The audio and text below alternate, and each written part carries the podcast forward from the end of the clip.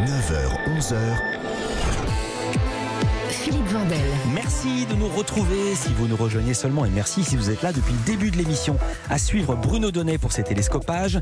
Nos invités sont les sœurs musiciennes surdouées Camille et Julie Berthollet. On va parler de leur nouvel album, il s'appelle Série. Et Lisa Marie Marquez va nous dresser leur portrait pré-fame.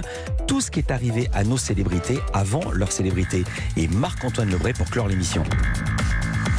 Bonjour Laurent Mariotte. Bonjour Philippe Vandel. Et Sébastien Bordenave, bonjour. Bonjour. Et Bruno Donnet, je vous salue également. Bonjour Philippe. Tous les jours, Bruno, vous observez ici les mécaniques médiatiques. Avant-hier, vous avez donc regardé le 20h de TF1 et vous avez eu l'impression de voir non plus un journal d'information, mais bien un magazine de consommation. Oui, j'en ai encore la calculette qui fume, Philippe, car figurez-vous que mercredi, le 20h, s'est brusquement transformé en un ancien magazine de TF1. Combien ça coûte?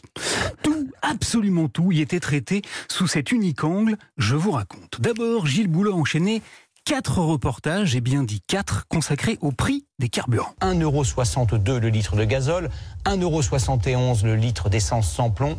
En quelques mois, le même plein vous coûte 10 euros de plus. Alors le tout premier sujet, pour son tout premier sujet, TF1 a dépêché l'un de ses plus fins limiers hein, dans une station-service. Le gars a donné la parole à des gens qui étaient en train de faire leur plein d'essence, on n'avait encore jamais vu ça, et vous allez l'entendre, il n'était pas du tout du genre à exagérer. C'est un geste du quotidien qui donne aujourd'hui des sueurs froides à de nombreux Français. Voilà, un manquait plus que la petite musique de psychose. Ça pour finalement découvrir Joël bien emmitouflé sur son scooter qui a fait son calcul au centime près. Avec 16 euros, je faisais un plein. Bah, je suis à 22,18 quoi. Donc ça change quand même totalement la donne. Ensuite, TF1 a sollicité un autre de ses champions qui nous a donné des combines pour faire des économies. Enfin, des combines, c'est vite dit, hein, parce qu'après avoir fait naître en nous de très grands espoirs, Certains prétendent que faire son plein le matin coûte moins cher. Comme il fait plus froid, l'essence s'évaporerait moins. Un expert est immédiatement venu glacer nos rêves d'économie. Sincèrement, euh, par des températures comme en ce moment, ça joue pas du tout. Hein. Voilà, bon, alors je vous épargne les deux autres entrées carburant, hein, car ce qui est intéressant, Philippe, c'est qu'une fois qu'il en a eu fini avec le prix de l'essence, eh bien Gilles Boulot a tout de même conservé son angle, son angle.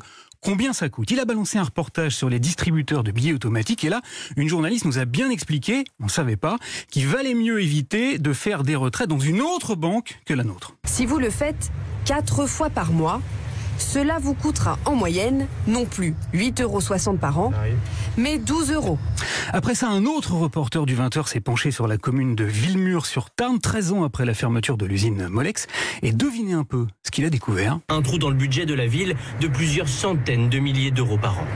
Vint ensuite un petit sujet sur les professionnels du tourisme qui souffrent beaucoup des effets du Covid. Cet hôtelier a fait les comptes. Chaque jour, il perd 35% de son chiffre d'affaires. Et un reportage sur le salon de l'agriculture qui aura finalement lieu, oui oui c'est officiel, pour la plus grande joie de Pierre Alain qui élève des vaches et qui est bien content parce que, je vous le donne en mille, Un immense soulagement pour cet éleveur, car il a déjà dépensé 2500 euros pour le voyage. Voilà, alors après tous ces chiffres, Philippe, on arrivait doucettement à la fin du journal et je dois vous dire que j'ai eu un petit espoir, car Gilles Boulot s'est subitement intéressé à ces adolescents qui deviennent végétariens. Ils sont de plus en plus nombreux à ne plus manger de viande. Manque de bol, patatras, en pleine enquête, je suis tombé sur Émilie, la maman d'Emma, qui elle aussi était visiblement très nostalgique de combien ça coûte. Les deux steaks euh, achetés façon de parler, un végétarien pour Emma c'est 4 euros.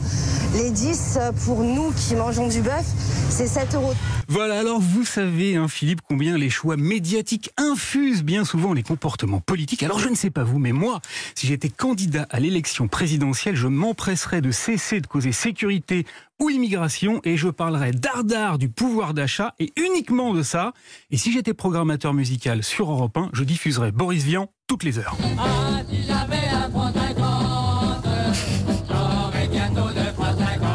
Car non, non, Philippe, il n'y a plus de petites économies, c'est fini. Merci beaucoup Bruno Donnet.